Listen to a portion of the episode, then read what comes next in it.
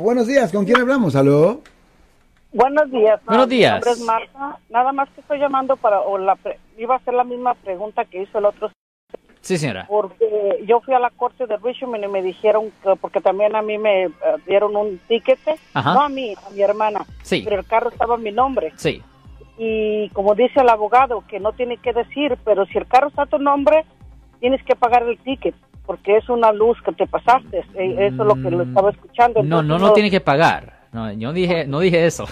no se tiene que pagar. Simplemente que no tiene que decir quién lo Oh. hizo. Y después lo que se hace es que se pide una audiencia en la corte. Y ahí es donde viene el truco. Porque el, el juez le puede preguntar a usted quién es la persona. Pero no le puede preguntar a un abogado por el derecho de cliente y, y- y cliente de abogado confidencialidad. So, no. Ahí es donde Oh. viene el truco. Y ahí por fuerza el juez tiene que votar los cargos. Ok, entonces yo le llamo. Ok, ok.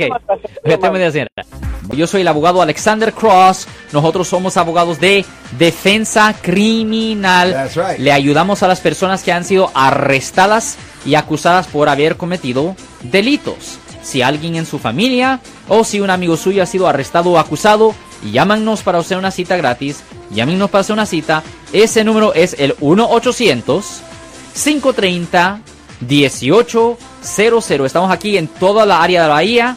1-800-530-1800. Y como siempre, por casos criminales, casos penales, damos la primera cita gratis en nuestra oficina. Siempre estamos aquí todos los martes y viernes a las 12 y 35 respondiendo a sus preguntas con respecto a los casos penales. Y también nos pueden hacer preguntas en nuestra página de Facebook Live. Doctor Alex, abogado de nuevo, 1-800-530-1800, Marco. Bueno, vamos a llamada telefónica, pero ya fuera.